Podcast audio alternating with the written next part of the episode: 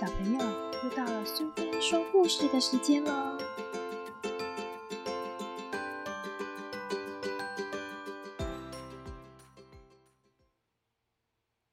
今天我们要讲的故事是《阿嬷的幸运粥》，作者是陈静龙，绘者是郝丽珠，由风光国际有限公司所出版。我六岁，即将要上小学那年，妈妈带我来到火车站。她说：“因为工作需要，他们没有办法陪我了，要把我送回乡下和阿公阿妈一起住。等他们生活稳定了，再来接我一起过日子。”车站里人多，声音好吵杂。一个叔叔着急的追着逃脱的公鸡，旁边也有人在帮忙。我的心静静的想，接下来的日子会是什么模样？妈妈买了票，牵着我的手验票。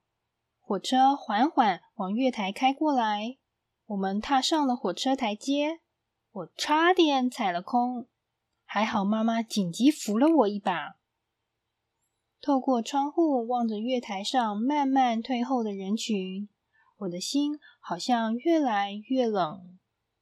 火车上好拥挤，走道上站满了人，车子不断的晃动。我在妈妈的怀里睡着了。不知道过了多久，妈妈把我叫醒，催促我下车。我们走了好长好长的一段路，又坐上一列小火车。妈妈说。那是糖厂收甘蔗的小火车，车头冒出浓浓的烟，拖着好几节平台，上面装满了甘蔗。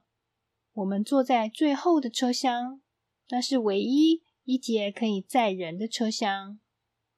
又过了好久，我们在一个小小的车站停了下来，走在刚下过雨的泥泞小路上，我的脚好几次陷入泥巴坑中。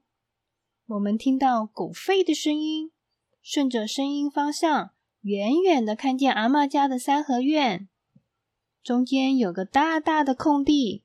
阿妈一边吆喝着：“小黄狗，不要叫了啦！”一边笑容满面的招呼着我们。我知道这里即将是我生活的地方。我在村里上学。学校四周种满了木麻黄树。阿妈家靠近海边，土地盐分多，只有木麻黄树能生长，又能挡风。我和同学阿次每天都打着赤脚走在泥土路上，一不小心就会踩到木麻黄掉落的种子，脚底好痛哦！阿次经常走着走着就把我往路边推。让我痛的哇哇叫！我抓起一大把的种子追赶它，使尽力气扔过去。阿四家的田里种很多东西，放学的时候我会到田里帮忙工作，有时候采花生，有时候拔萝卜，有时候挖番薯。他送我食物，我教他读书。下过雨的田间水沟竟然会有鱼耶！我们拿着竹篓、脸盆，把水沟的两端用泥巴筑起围墙，然后用脸盆把沟中的水舀出来。水浅了就容易抓到鱼，不只有鱼哦，还有泥鳅和田螺。那一天，我们就可以有美味的海鲜大餐。阿妈家有很多好玩的事，但是有一件事让我非常苦恼。就是那里生产很多番薯，但是番薯放久了会发芽。大人们于是把番薯削成粗粗的竹签状，放在广场上晒几天的太阳，把水分脱干后，就堆在屋后的仓库里。谷仓的墙壁是用竹子加上泥巴糊成的，根本就挡不住老鼠偷吃。于是番薯签就混合着老鼠屎的味道，那种气味真是难闻。阿妈很节俭，会用一大锅的番薯签加上一点点的白米煮饭。为了填饱肚子，又不想闻那种难闻的发霉味道，我几乎是闭着气吃饭的。但是每到周末，阿妈会煮一道很美味的咸稀饭，那是我最快乐的一餐。阿妈会把那一周的剩菜放入一起煮，她说这是幸运粥，因为这一周来没有人生病，全家人都在一起。阿妈并不是把所有的剩菜都放进去，她会丢掉那些稍稍有酸掉的剩菜。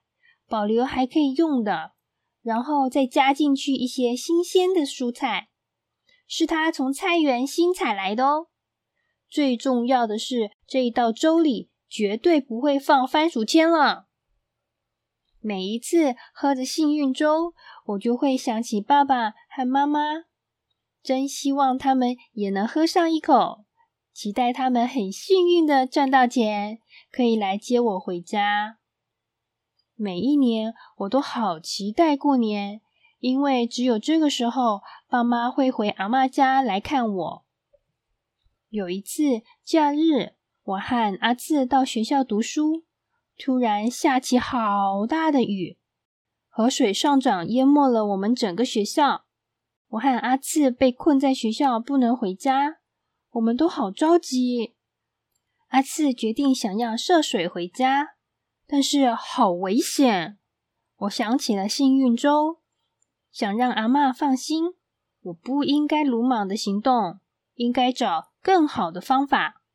于是我们爬上教室屋顶，不停的挥手，终于有大人发现并带我们回家。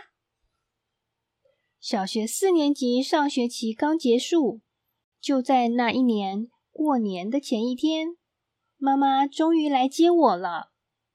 几天后，我又坐上糖厂的小火车，火车越开越远，阿妈的身影越来越小。小黄一路跟着火车跑，直到一条河把它拦下。我好舍不得它哦。长大后，遥远的番薯签味依然记忆深刻。但手上的这一碗幸运粥却充满着我与孩子分享生活的美味。